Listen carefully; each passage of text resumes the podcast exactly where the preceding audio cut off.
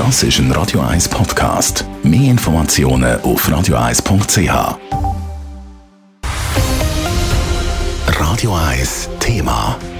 Das Covid-19-Gesetz hat laut der neuesten Umfragen einen guten Stand. Über 60 Prozent wollen das Gesetz annehmen. Das hat die neueste Umfrage vom SRF herausgefunden. Auch herausgekommen ist dabei aber, dass gerade die Jungen skeptischer sind. Warum ist das eigentlich so? Simon Schaffer ist dieser Frage nachgegangen.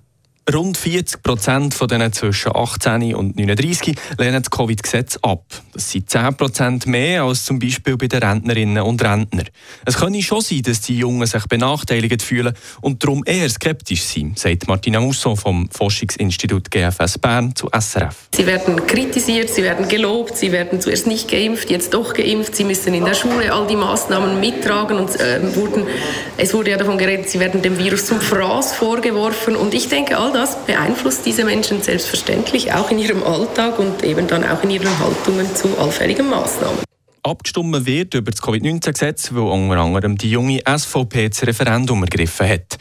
Der junge SVP-Präsident kann sich gut vorstellen, dass gerade Jüngere nicht mehr mögen und als Nein äh, das als Ausweg sehen, sagt David Trachsum. Die Massnahmen tun natürlich vor allem die Jungen betreffen. Das sind die Jungen, die in Schulden abarbeiten, sind Kinder- und Jugendpsychiatrien, die überfüllt sind. Es sind halt mehrheitlich Junge, die ungeimpft sind, die aus dem sozialen Leben ausgeschlossen werden und was sich wünschen, dass die Massnahmen endlich aufgehoben werden und dass alles für alle geöffnet wird.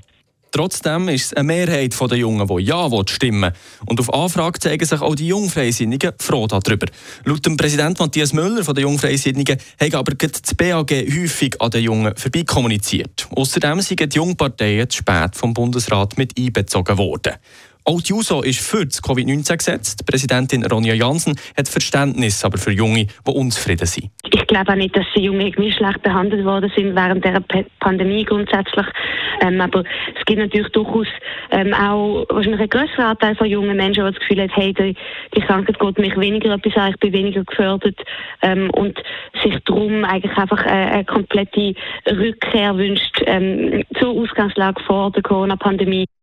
Dass es Nein aber ein Ausweg aus der Situation sei, sei aber ein Trugschluss, sagt Ronja Jansen. Sie sieht außerdem noch andere Gründe, warum gerade junge Menschen stärker zu einem Nein tendieren als ältere. Die Jungen sind stärker auf digitale Überwachung sensibilisiert. Im Vergleich zu den grossen Tech-Unternehmen wie Facebook und so weiter sei das Covid-Zertifikat aber verhältnismäßig sicher.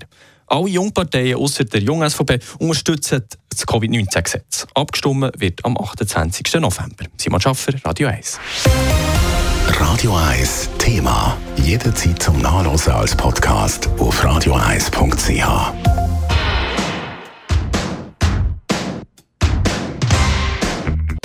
Radio 1 ist Ihre Newsender. Wenn Sie wichtige Informationen oder Hinweise haben, rufen Sie uns an auf 044 208 1111 oder schreiben Sie uns auf redaktion.radio1.ch.